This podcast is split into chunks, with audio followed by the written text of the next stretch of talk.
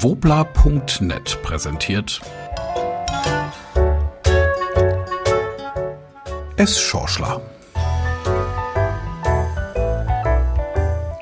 Lauter Nullen.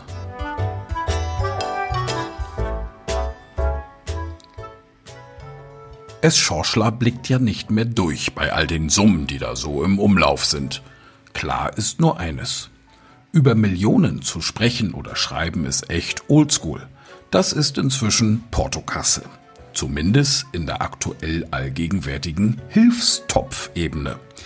Jeder hat ja so seine Sorgen und Nöte. Die einen selbst verschuldet, die anderen tatsächlich ausschließlich Corona bedingt.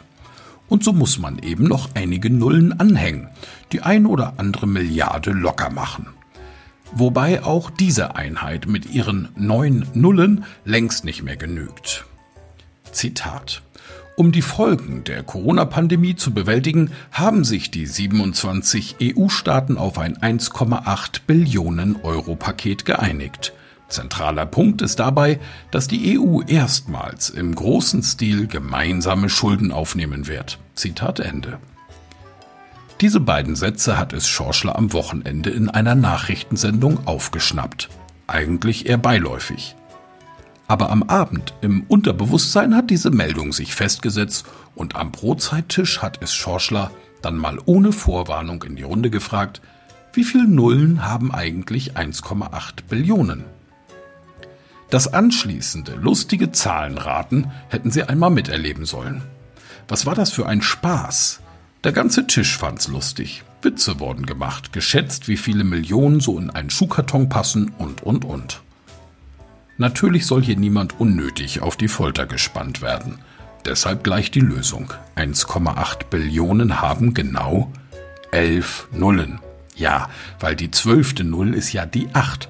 Ein kleiner Fehler, den viele Schorschler-Freunde auch übersehen haben. Nicht weiter schlimm. Sind ja nur 800.000 Millionen Unterschied. Wahnsinn, oder? So haben Sie das auch noch nie betrachtet? Nicht weiter schlimm, ist schnell erklärt. Eine Billion, das sind 1000 Milliarden. Nicht mehr, nicht weniger. Oder eine Million Millionen. Oder eben eine 1 mit 12 Nullen. Regierungssprecher Steffen Seibert erklärte jüngst zu diesem 1,8 Billionen Rettungspaket, dass es sich hierbei um eine außergewöhnliche Antwort auf eine ganz außergewöhnliche Notsituation, in der sich Europa befinde, handle. Die Befugnisse der EU-Kommission im Namen der EU Mittel am Kapitalmarkt aufnehmen zu können, seien zeitlich und hinsichtlich Höhe und Umfang klar begrenzt. Sie seien ausgerichtet auf die Bewältigung der aktuellen Krise. Aus Sicht von Vizekanzler und Finanzminister Olaf Scholz SPD ist die gemeinsame Schuldenaufnahme in Europa aber keine krisenbedingte Eintagspflege.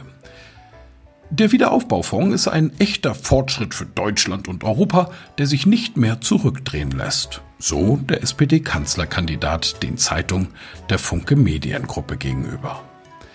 Die EU nehme erstmals gemeinsame Schulden auf, setze diese gezielt gegen die Krise ein und verpflichte sich, bald mit der Rückzahlung zu beginnen. All das sind tiefgreifende Veränderungen. Vielleicht die größten Veränderungen seit Einführung des Euro. Eine letzte Zahl noch. Zurückgezahlt werden sollen die gewährten Kredite und Hilfspakete bis zum Jahr 2058. Eines ist also klar. Corona wird uns noch lange verfolgen. Sehr lange sogar. Denn in 0, nix lässt sich diese Krise ganz sicher nicht lösen.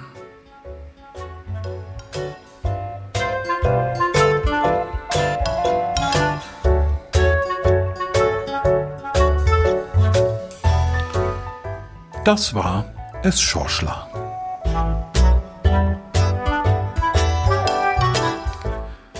Eine Produktion von wobla.net. Vorgelesen von Michael Ehlers.